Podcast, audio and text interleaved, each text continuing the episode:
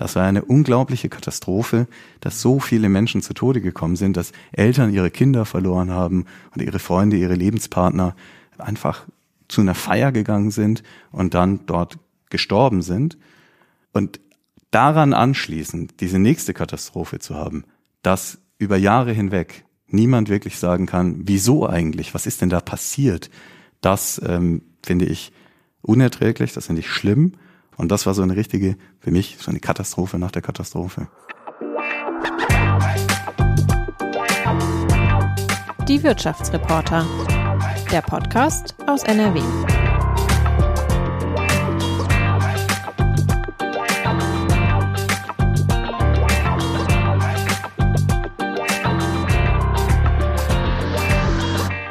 Liebe Hörerinnen und Hörer, ich begrüße Sie zu unserem Podcast Die Wirtschaftsreporter. Sie alle sind vermutlich schon über den sperrigen Begriff Cum-Ex gestolpert, der nahezu täglich irgendwo in den Nachrichten zu hören oder zu lesen ist. Dahinter verbirgt sich der bislang größte Steuerskandal in Deutschland. Manager und Banken haben sich im großen Stil Steuern erstatten lassen, die sie gar nicht bezahlt haben. Die Tricks dahinter sind hochkomplex. Nun stehen die Finanzjongleure in zahlreichen Prozessen vor Gericht. Einen dieser angeklagten Manager vertritt der Düsseldorfer Rechtsanwalt Ingo Bott. In der Öffentlichkeit bekannt wurde der Jurist aber auch durch das Love Parade Verfahren in Duisburg, eine spektakuläre Kindesentführung in Essen und nicht zuletzt als Krimi-Autor. Es gibt also viel zu bereden. Herzlich willkommen, Ingo Bott. Hallo, ich freue mich. Ich freue mich auch. Mein Name ist Frank Messing, ich bin Wirtschaftsredakteur bei der WAZ.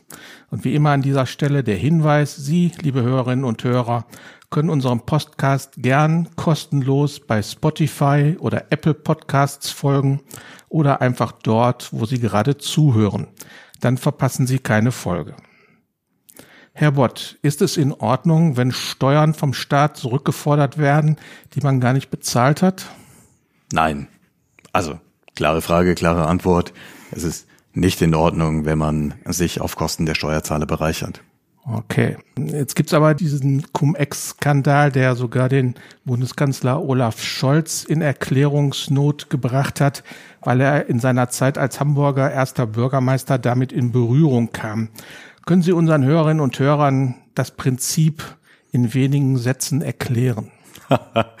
ja, ich glaube, da sind die äh, Gelehrten äh, alleine schon äh, latent überfordert, wenn es darum geht, Cum-Ex, dieses Riesenmonster, in kurze, kleine Häppchen zu verpacken. Ich kann es aber versuchen, im ganz Wesentlichen so zu sagen, dass ja. man sich um einen Dividendenstichtag herum durch allerlei Hokuspokus Kapitalertragssteuern hat erstatten lassen, die in dieser Form jedenfalls nicht gezahlt werden, ja, dürften, also die jedenfalls nicht erfolgt sein sollen in einem ersten Aufschlag und man soll das sich das trotzdem erstattet haben lassen. Mhm. Können Sie das mal kurz erklären, wie das dann so funktioniert hat? Ein Beispiel, es gibt ja mehrere Formen, die es da gegeben hat. Ne? Ich weiß gar nicht, ob das so Art und Stelle ist, um da ins Detail zu gehen. Es ist ja auch ein laufendes Verfahren, in dem ich im Augenblick verteidige. Ja. Und ich will, kann, soll, muss an der Stelle vielleicht auch so eine anwaltliche Einschränkung vornehmen und sagen, es ist nicht in Ordnung, wenn man sich Steuern erstatten lässt, die gar nicht geleistet wurden, weil man sich dann auf Kosten der Steuerzahler bereichert. Einerseits. Auf der anderen Seite sind damals, als diese Schritte vorgenommen wurden, die Regeln so gewesen und war die Rechtslage so, ähm, dass das rechtsstaatlich in Ordnung gewesen sein dürfte. Und mhm. da staunt der Fachmann und der Laie wundert sich, wenn man das jetzt hört, würde man ja wahrscheinlich instinktiv sagen, Moment mal, wie kann das sein? Wie kann es sein, dass Steuern einfach erstattet werden und mhm. dass das geht, dass das die Rechtslage vorsieht und dass das möglicherweise auch mhm. mit der Rechtslage konform war. Und das wiederum ist Sie haben die Politik angesprochen, an Versagen wahrscheinlich des Gesetzgebers. Ja. Es gab Lücken und diese Lücken wurden genutzt. Ob das richtig ist, ne, da mhm. kann man sich lange drüber streiten. Wahrscheinlich nein, hatte ich auch eingangs gesagt. Am Ende aber die Moral zum Recht zu machen und das Recht so ein bisschen rauszususpendieren, jedenfalls aus meiner Sicht als Anwalt, ist ein mutiger Schritt, mhm. ähm, der rechtsstaatlich äh, gewagt ist. Das ist jetzt aber erfolgt. Also diese Verfahren bauen darauf auf, dass man sagt, so wie das geschehen ist, hätte das nicht gewesen sein dürfen. Und in meinem konkreten Fall geht es auch gar nicht mehr um die Frage, sondern jetzt in den Fällen vor Gericht stellt sich die Frage, können die einzelnen Personen da was für? Und war mhm. denen das klar? was sie gemacht haben? Oder waren sie relativ weit entfernt von Entscheidungsprozessen und haben zum Beispiel nur ein Unternehmen geleitet, in dem das vielleicht andere gemacht mhm. haben? Also das sind die Fälle, die jetzt im Augenblick vor Gericht verhandelt werden. Es geht gar nicht mehr um die große Frage, war das zulässig oder nicht, mhm. sondern jetzt geht es um die Frage der individuellen Verantwortlichkeiten. Okay.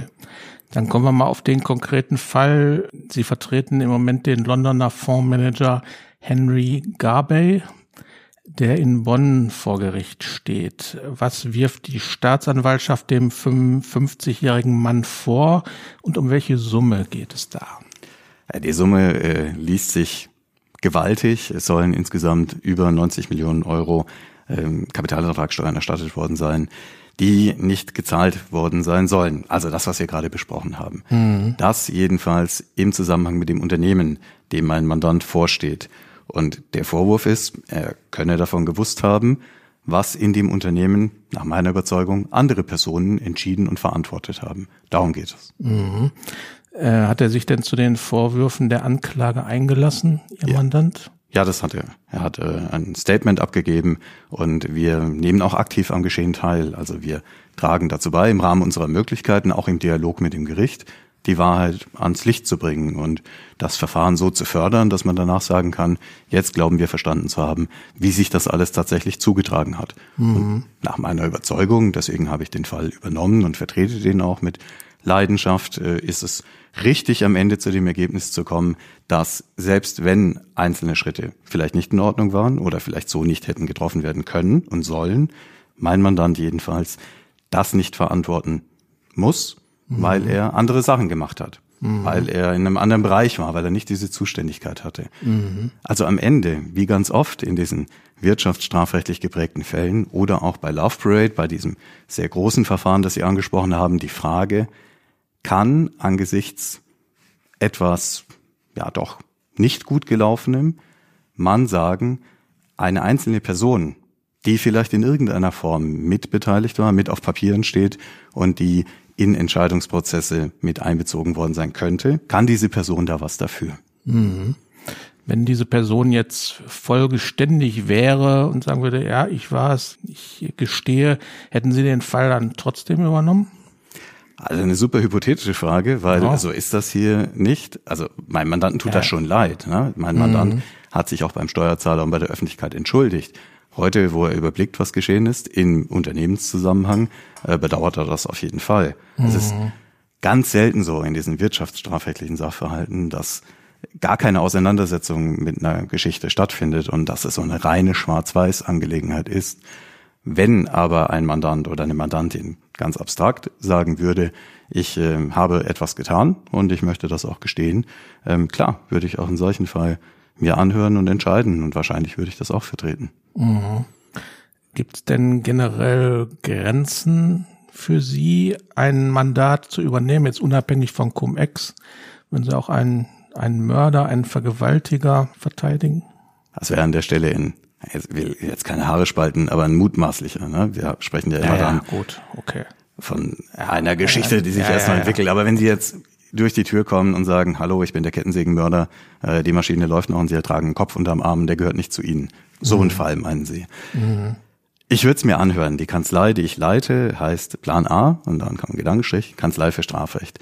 Und diese Kanzlei für Strafrecht, das meinen wir schon ernst. Wir machen Strafrecht und wir arbeiten im Strafrecht. Das heißt, per se ist kein Fall und keine Konstellation ausgeschlossen.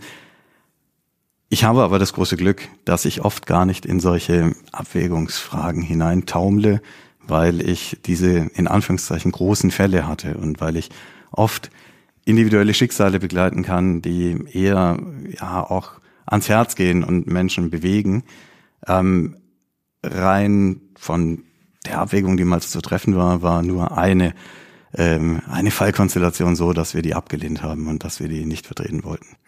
Welchen Fall haben Sie denn abgelehnt? Ähm, wir, wir sind im letzten Jahr angefragt worden von einer Partei, bei der durchsucht wurde. Und ähm, da hatten wir dann die Frage für uns zu erwägen, wollen wir ähm, sowas machen, also als Team. Und ich hätte das dann auch wieder als Kopf vertreten. Ähm, das war eine sehr naheliegende Anfrage aus meiner Sicht, weil ich ähm, lange Haare habe, nicht so aussehe wie ein Anwalt, relativ liberal daherkomme, was ich sicherlich auch bin. Und äh, dann war das möglicherweise ein gar nicht so verkehrter Gedanke unter Marketing-Gesichtspunkten, mhm. dass auch die Partei dachte, Mensch, äh, wenn der uns vertritt, dann sieht das nach außen ganz gut aus. Das haben wir aber tatsächlich äh, dann nicht gemacht, weil wir ähm, mit diesem Spektrum ähm, uns jedenfalls nicht so identifiziert haben würden, dass ähm, wir das nach außen hätten tragen können oder dass ich das nach außen hätte tragen können oder wollen jedenfalls. Das heißt nicht, dass man sich immer identifiziert mit dem Mandanten oder Mandantin, die man hat, mhm. aber es sollte so eine Grundbereitschaft da sein und Grundverständnis dafür, ähm, welche Positionen vertreten werden. Und ich glaube, das würden wir dann auch so machen, wenn Menschen an uns herantreten. Wir mhm. vertreten ja Menschen, Unternehmen, manchmal auch politische Institutionen. Und wenn man dann nicht sagen kann, dahinter stehe ich auch und das kann ich im Zweifel nachvollziehen, ähm, dann gibt es wahrscheinlich auch bessere Anwältinnen und Anwälte, die das wiederum vertreten können. Und dann würden wir, und so haben wir das da auch gemacht, die auch empfehlen. Mhm. Wie groß ist Ihre Kanzlei? Das ist immer im Wandel, also im mhm. Wesentlichen sind es zehn Leute. Mhm. Okay, ist also noch überschaubar. Ja, absolut. Wir haben ja ein Rechtsgebiet und das ja. muss ein richtig gutes Team sein. Das braucht einen familiären, engen Zusammenhalt. Sie haben ja im Strafrecht nicht klassische Arbeitszeiten, weil sie nie wissen, welche Fälle kommen und weil morgens eine Durchsuchung oder eine Verhaftung anstehen kann oder am Wochenende sich mhm. irgendwas ergibt. Das muss ähm, wirklich auch untereinander gut funktionieren und braucht dann so einen engen Draht. Und für die Mandantinnen und Mandanten ist es ganz wichtig, auch eine persönliche Beziehung zu ihren Ansprechpersonen zu haben. Als mhm. Großkanzlei ähm, kann man ganz bestimmt super arbeiten in sehr vielen Rechtsgebieten. Mhm. Im Strafrecht, glaube ich, braucht es schon auch so eine wirklich gute persönliche Verbindung. Mhm. Jetzt haben wir ja das Problem bei Cum-Ex, aber auch bei der Love Parade, dass die Ereignisse lange zurücklagen. Der Bundeskanzler, er hat ja auch so gewisse Erinnerungslücken die man ihm dann wohl auch einräumen muss, äh, weil es so lange zurückliegt. Ist das ein Problem für Sie als Anwalt, jetzt mal generell gesehen, wenn ein Fall schon so lange zurückliegt? Also ich glaube, es ist vor allem eine Herausforderung für die Gerichte, weil die ja nach dieser langen Zeit rausfinden wollen sollen und müssen auch, dass ja ihr Job, was ist denn da passiert? Und äh, dazu spricht man mit Menschen, die man als Zeugen vernimmt. Und das sind ohnehin schon relativ unzuverlässige Wahrheitsquellen, weil die menschliche Erinnerung einfach ja nicht so besonders beständig und immer belastbar ist. Und ich kann da auch gerne ein praktisches Beispiel geben. Ich war ja, Anfang Oktober in Braunschweig für das sogenannte Dieselgate-Verfahren, also diese Aufklärung der Abgasskandal, das läuft immer noch. Das ist immer noch in den Gerichten. Und da habe ich ein Mandanten begleitet, der jetzt heute Zeuge ist, der früher mal Beschuldigter war. Wir haben dann äh, mit den Strafverfolgungsbehörden gemeinsam rausgearbeitet im Dialog, dass er da nichts dafür konnte, dass er keine Verantwortung trug für das, was geschehen ist. Dann wurde das Verfahren eingestellt. Jetzt ist er Zeuge. Und das, was da im Raum steht und wozu er gefragt wird, das ist ewig her. Also das mhm. war im Zweifel 2005, 6, 7, 8. Mhm. Also ein, ein Viertel Menschenleben her. Und äh, jetzt versucht das Gericht, und die meinen das ja im Zweifel gut, die versuchen das ja wirklich rauszufinden, was war damals. Jetzt versucht dieses Gericht, Menschen zu fragen, was haben sie sich gedacht am, ich weiß es nicht, 6. Mai 2006. Mhm. Anlasslos. Nicht, was haben sie sich gedacht an dem Tag, weil da war WM-Finale oder so, sondern ähm, wenn wir ihnen sagen, wir gehen davon aus, da könnte irgendwas gewesen sein, ein Gespräch oder so. Herr Messing, da würden Sie wahrscheinlich auch ja, die Stirn in Falten legen und sagen, ja. ich weiß es doch auch nicht. Ja, ja, genau. Dann kommen wir mal zur, zur Love Parade, die ja auch viele Jahre zurückliegt. Dort äh, haben Sie den damaligen oder den früheren Duisburger Planungsdezernenten Jürgen Dressler vertreten. Warum saß Herr Dressler auf der Anklagebank? Das kann ich Ihnen bis heute in dieser klaren Form gar nicht sagen. Ich hielt das damals für falsch, ich halte das heute für falsch und ich halte auch nach wie vor die Entscheidung für richtig, dass man dieses Verfahren in der laufenden Verhandlung eingestellt hat, dass die Staatsanwaltschaft also im laufenden Prozess die Anklage zurückgenommen hat. Gegen Herrn Dressler. Gegen Herrn Dressler und gegen alle anderen Angeklagten. Mhm. Was hatte man ihm denn zu Last gelegt? Der Vorwurf war, dass ähm, bei der damaligen Tragödie, an die sich bestimmt viele, wenn nicht sogar alle noch erinnern, Menschen zu Tode gekommen sein sollen durch Fahrlässigkeiten, durch fahrlässige Entscheidungen von Seiten der, mal grob gesprochen, Veranstalter der Love Parade. Und deswegen lautete der Vorwurf auf fahrlässige Tötungen in 21 Fällen und fahrlässige Körperverletzungen in vielen hundert Fällen. Und die Stadtverwaltung musste das Ganze genehmigen. Und darum ging es ja dann. Genau, die Staatsanwaltschaft hatte sich jedenfalls für die Anklage darauf kapriziert zu sagen, es war eine Genehmigung ausgesprochen worden durch die Baubehörde, eine Genehmigung, die darauf zurückgegangen sein soll, dass das Ganze zu einem Veranstaltungsgelände gemacht wurde. Und diese Genehmigung hat man als Anhaltspunkt und Ausgangspunkt genommen für die strafrechtlichen Ermittlungen, was, das haben Sie ja auch damals begleitet aus der Funke Mediengruppe, äh, von Anfang an sehr, sehr kritisch gesehen werden konnte. Und was, davon bin ich nach wie vor überzeugt, auch falsch war, weil man wie eine Behörde gedacht hat und nicht aus den Realitäten der Veranstaltungsplanung heraus.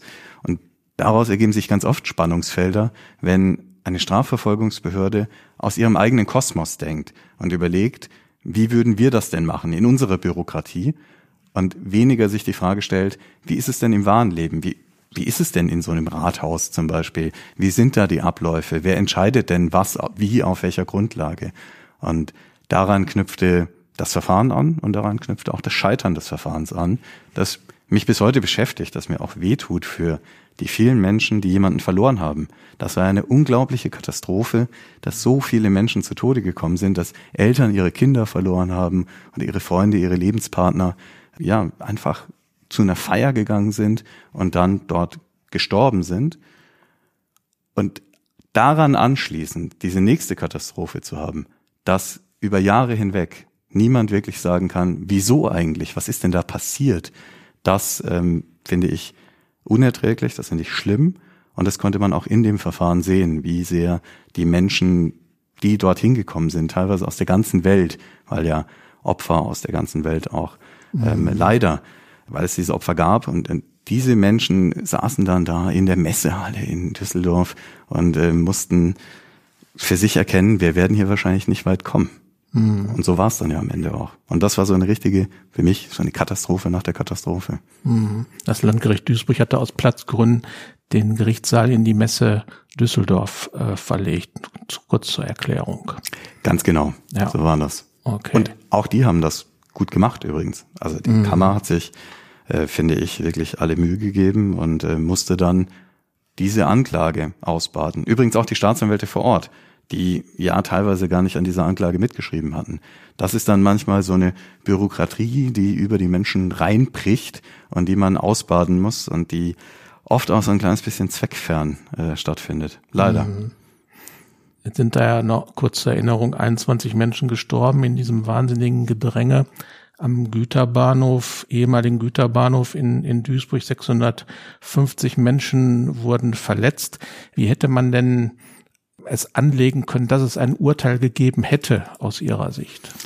Ach, das weiß ich nicht. Das müssen wahrscheinlich schlauere Menschen entscheiden. Ich habe natürlich mir die ganze Akte angesehen. Ich habe an dem Verfahren teilgenommen, an allen 101 Verhandlungstagen, bis die Entscheidung für meinen Mandanten gefallen ist, dass er gar keine Verantwortlichkeit hatte, weil er auch keine Zuständigkeit hatte, habe ich begleitet und mir meine Gedanken gemacht.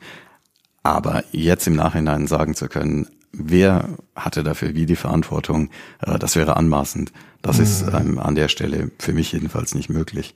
Mhm. Mein Job war zu zeigen, dass der Mandant, den ich begleite, nichts dafür kann. Davon war ich absolut überzeugt und ich bin froh, dass das gelungen ist, so leid es mir tut, dass das Verfahren selbst äh, keine Klarheit geschaffen hat für die Hinterbliebenen. Mhm. Woher nähren Sie denn Ihre Überzeugung? Äh, jetzt mal unabhängig von den Fällen, über die wir gerade gesprochen haben, äh, sagen die Ihre Mandanten Ihnen immer die Wahrheit? Können Sie sich darauf verlassen? Ob mir immer die Wahrheit gesagt wird, weiß ich nicht. Ähm, ich kann mich auf das verlassen, was ich denke und auf meine ja, Mischung aus Gespräch, Bauchgefühl, Erfahrung. Ähm, das ist sicherlich eine Mischung und das unterliegt manchmal auch einer gewissen Dynamik. Man lernt sich erkennen und dann ist es auch mhm. gerade bei komplexeren Geschichten erstmal oft ein, ein Abtasten und Abklopfen. Und so findet man aber auch ganz oft auf eine Art zusammen, die passt. So mhm. findet man auch oft die Anwältin oder den Anwalt, der zu einem passt. Und dann ist das ja im Zweifel auch ein sehr langes Miteinander, mhm. bei dem man bei Love Parade zum Beispiel eineinhalb Jahre durch das Verfahren miteinander geht. Mhm. Und in der Zeit, klar, spricht man sehr viel, arbeitet Dinge auf, schaut in die Akte und ähm, so ergeben sich dann Bilder und Eindrücke, die sich so verfestigen, mhm. dass man mhm. sagen kann, das ist jedenfalls, was ich glaube und wovon ich überzeugt bin. Sind Sie schon mal menschlich enttäuscht worden bei, von einem Mandanten? Oh, da muss ich wirklich nachdenken. Ich glaube nicht. Nein, okay. ich glaube nicht, weil mhm es auch diese Dynamik hatte miteinander. Also, dass, dass man dann auf einmal so aus allen Wolken fällt. Mhm. So zum Beispiel. Oder im Gerichtssaal säße und sagte, hoppla, was passiert denn hier? Ähm, nein, das mhm. glaube ich ist möglicherweise auch eher was, was in Filmen vorkommt, wo man mhm. alles so verdichten muss. Ne? Ein Film dauert eineinhalb Stunden, da muss dann auch irgendwas geschehen, da braucht man auch Wendepunkte. Ich glaube, im wahren Leben passiert das ähm, selten bis nie, dass man auf einmal mhm. äh, gar nicht mehr weiß, was um einen herum geschieht. Dazu hat man den Fall alleine über die Akte und über die mhm. Gesamtverfahrensführung in der Regel auch viel zu gut verstanden. Mhm. Kann man sich denn so einen Promi-Anwalt wie Sie leisten? ja, hoffentlich. Ja, ich meine jetzt finanziell leisten. Ich, ich, ich auch, hoffentlich. Okay, gut. Also, Promi-Anwalt ist eine schwierige Vokabel. Es ist sicherlich so, ähm, dass es ganz unterschiedliche äh, Fälle gibt und ganz unterschiedliche Mandanten. Wenn der Fall passt und wenn man sagen kann, dass äh, das ist auch eine, spannende Sache oder man kann das nachvollziehen, was einen Menschen bewegt, dann findet man auch Lösungen, die ähm, in finanzieller Hinsicht passen. Es ist sicher so, ich vertrete Fälle aus dem Sport, aus der Bundesliga, dass das zum Beispiel anders ist, als ähm, wenn es um Nöte geht von Menschen, die sich an uns wenden ähm, und sagen, ich bin nicht so auf Rosen gebettet, aber ich habe ein ganz wichtiges Anliegen. Mhm. Ähm, so ein wichtiges Anliegen war ein Fall, der ganz anders gelagert war der gleichermaßen erschütternd war. Die Tochter des ehemaligen Essener Oberbürgermeisters Wolfgang Reiniger kämpfte im Sommer 2022 um ihre vom Kindsvater nach Paraguay entführte Tochter. Erzählen Sie uns bitte mal, wie Sie an diesen Fall geraten sind.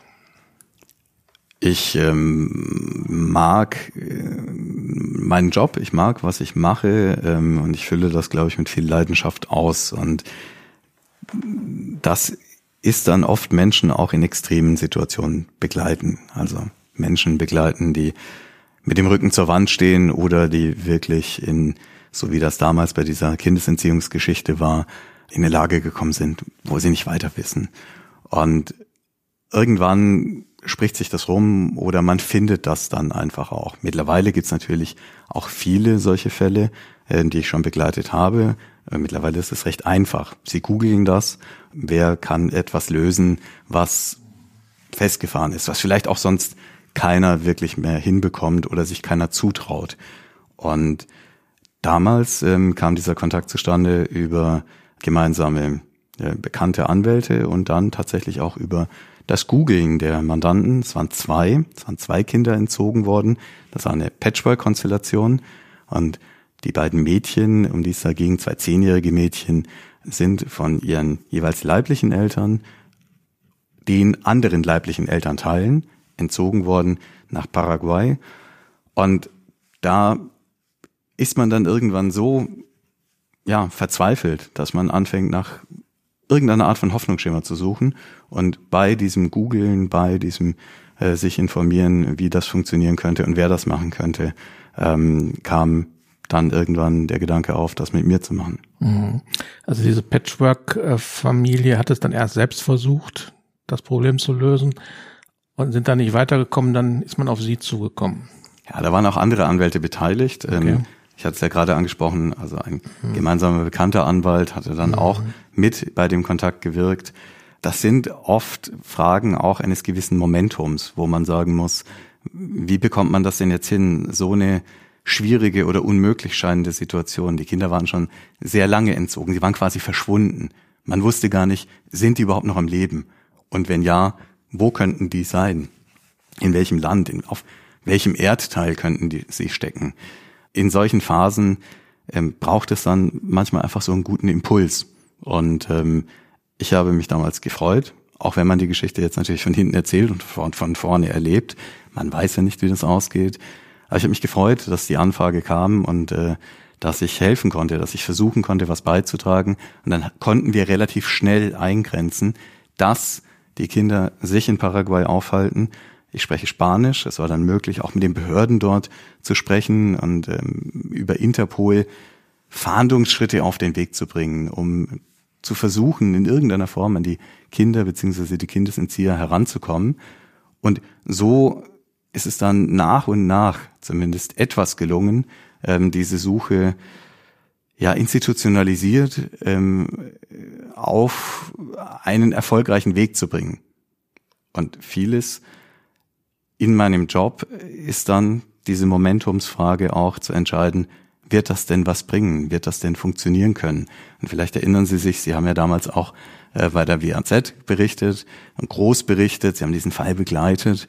Ähm, es gab dann diesen öffentlichen Fahndungsaufruf, der ja sehr emotional war und auch mhm. nachvollziehbar. Also die Mutter ist äh, vor die vor die Presse getreten und hat gefleht, dass der Vater das Kind wieder rausrücken sollte. Ne? So war es ja. Genau, also sogar um ein Lebenszeichen gefleht, weil mhm. man wusste damals gar nicht, was ist denn jetzt eigentlich los? Mhm. Also wo, wo stecken sie denn? Oder äh, wie mhm. geht es auch den Kindern? Und dann war die Entscheidung gefallen, diese äh, Suche öffentlich zu machen. Sie hatten damals das Bild auch gedruckt, da sitzen ja alle möglichen Verantwortlichen. Es sieht sehr militärisch aus in Uniformen und dann ist da eine große Fahne und äh, tatsächlich steht die Mutter äh, da und dann ist auch absolut verständlich in Tränen aufgelöst und sagt, dem Stoffschaf in der Hand, dass ein der Kinder gehörte, das an diesem Tag auch noch Geburtstag hatte. Also wirklich viel Dramatik. Und da sagte sie, man möge doch zumindest in irgendeiner Form Lebenszeichen von sich geben. Und dann haben sie auch die weitere Entwicklung berichtet. Dann haben sich die Ereignisse überschlagen. Und was ich dann mache, was sicherlich etwas ist, was ich gut kann und wo ich auch eine Bereitschaft, eine Leidenschaft dafür habe, ist, Lösungen finden für die Situation, so wie sie ist. Also nicht in bestimmten Mustern verharren, sondern das machen, was es in der Situation dann einfach braucht, das Richtige tun.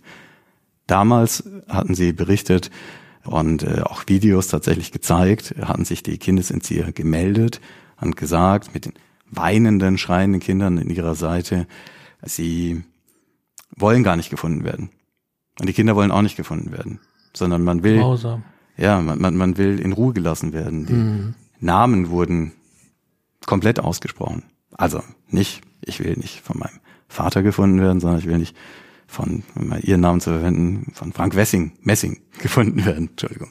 Mhm. Ähm, also auf eine Art, die sehr unnatürlich wirkte, sehr instrumentalisiert, sehr abwegig. Und daraus hatte sich dann eine große Sorge ergeben um das Wohl der Kinder und auch eine große Sorge, dass diese groß angelegte Fahndung vielleicht gar nicht das Richtige sein könne, sondern der Druck, der zu diesen Videos geführt hatte, dieser Druck quasi unmenschlich werden könnte und dann vielleicht auch zu irrationalen Entscheidungen auf Seiten der Kindesentzieher in deren Situation führen könnte.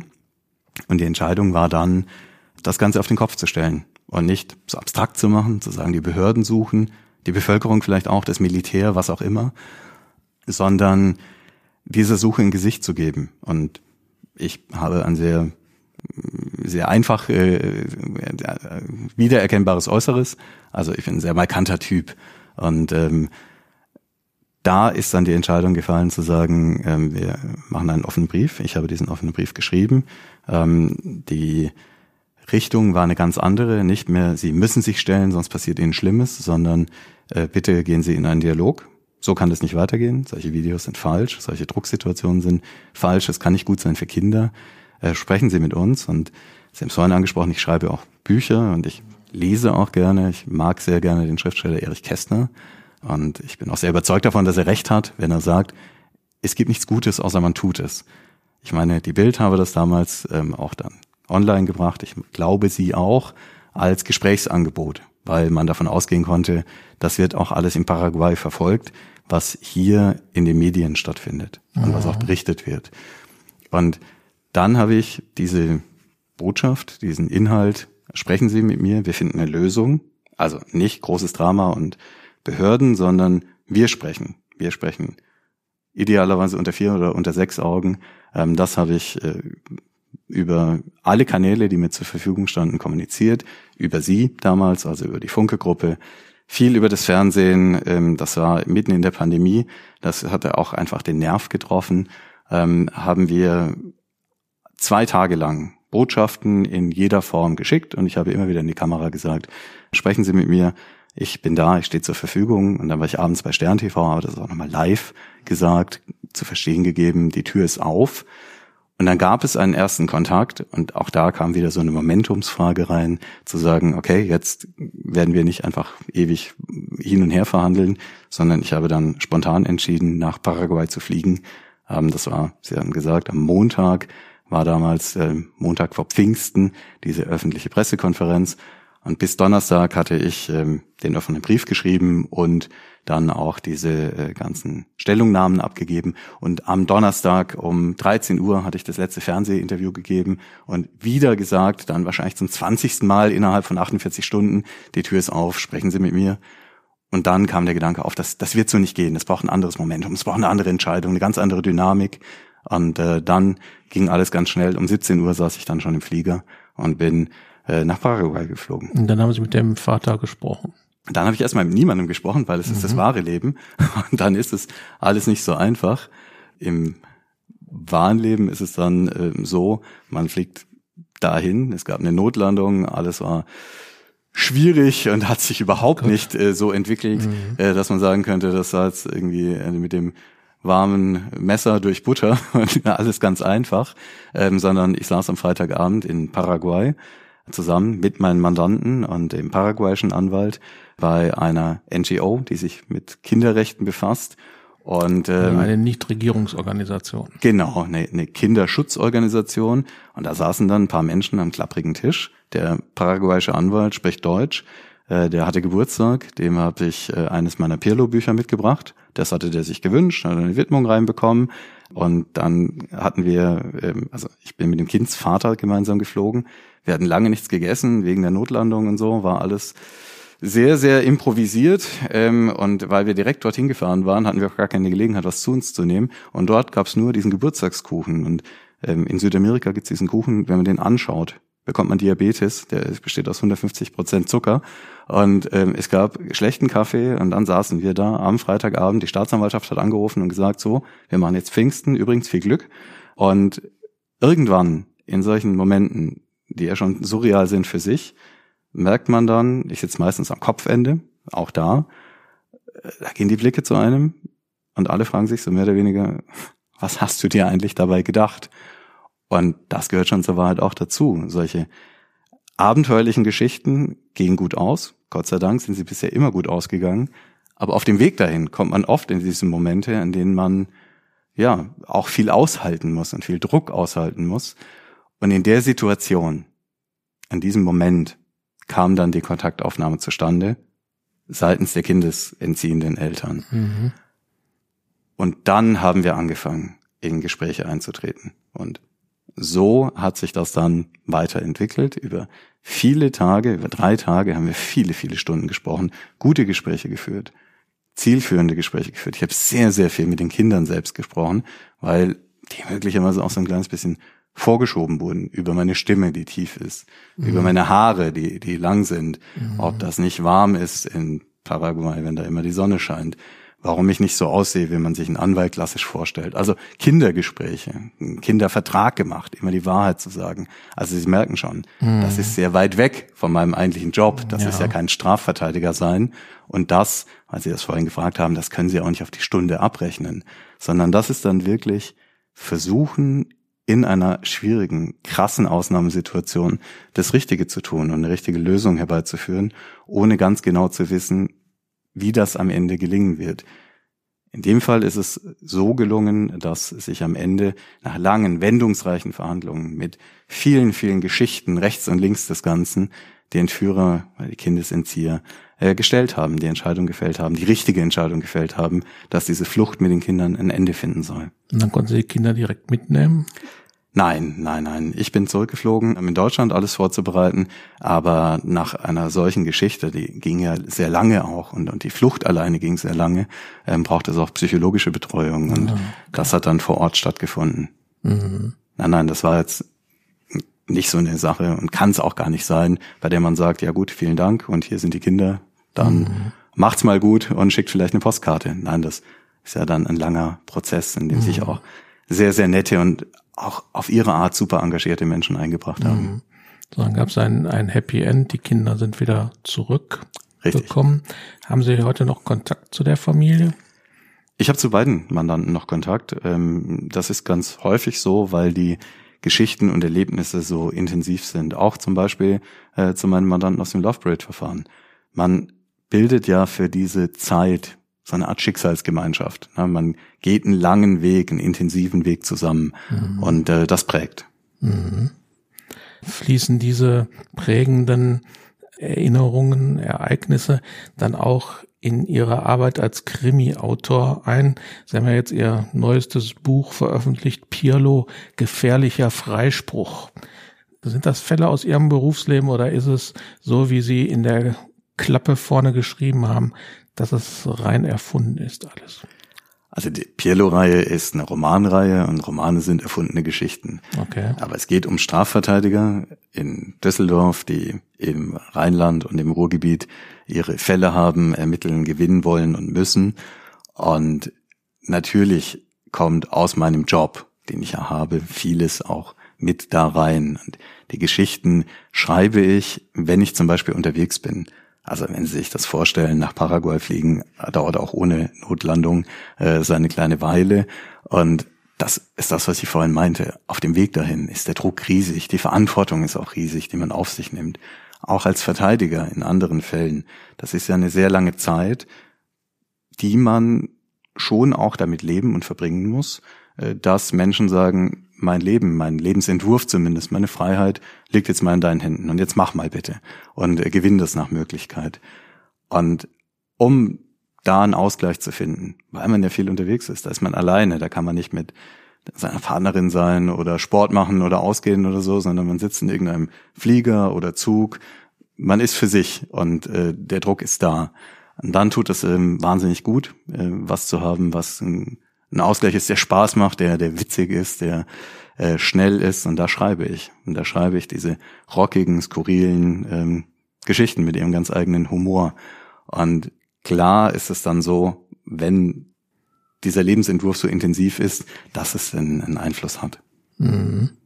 Und wie ist die Resonanz auf Ihre Krimis? Ah, die ist super. Da freue ich mich auch äh, okay. absolut jeden Tag. Ähm, das ist ähm, so eine richtige Kultreihe geworden. Ähm, die erscheint bei Fischer, also bei dem großen Verlag. Die hatten mich damals weggeholt, sozusagen, von einem kleineren Verlag. Da war mein erstes Buch erschienen, das lief gut. Und dann haben die eine ganze Reihe gewollt und bekommen. Und jetzt erscheint jedes Jahr ein Buch, auch nächstes Jahr wieder, 2024. Das wird eine Kooperation sein. Da werde ich ein Buch schreiben mit Arno Strobel zusammen, also dem äh, Schriftsteller aktuell von Der Trip, meinem Verlagskollegen bei Fischer, der auf der Eins stand vor kurzem. Und, äh, und, und da wird das nächste, äh, der nächste Band dann auch der Perlo-Reihe erscheinen. Also ist cool, das läuft richtig gut. Okay, das heißt also, wir werden noch einiges von Ihnen hören. Und lesen. Und lesen. Lieber Herr Bott, danke, dass Sie unser Gast waren. Das war wirklich sehr emotional und auch spannend, was Sie uns erzählt haben. Sehr gerne. Ich bitte um Nachsicht. Ne? Ich habe lange gesprochen und ich weiß, äh, als braver Podcast-Gast soll man das eigentlich nicht machen. Aber zum einen haben Sie mich nicht unterbrochen, zum anderen ist es ja auch eine intensive Geschichte. Und äh, ja. ich äh, hoffe, die Hörerinnen und Hörer hatten da Freude dran und konnten auch nachempfinden, wie sich solche Fälle dann auch entwickeln. Ja. Was es ja sehr spannend macht und ja. lohnend, wenn es dann am Ende so ausgeht. Ja, vielen Dank, Herr Bott. Sehr gerne. Das war der Podcast Die Wirtschaftsreporter. Liebe Zuhörerinnen und Zuhörer, wenn Ihnen die Folge gefallen hat, sagen Sie es bitte weiter. Wie immer freuen wir uns auf Ihr Feedback unter der E-Mail-Adresse wirtschaftsreporter.funkemedien.de. Bis zum nächsten Mal. Auf Wiedersehen. Ein Podcast der Walz.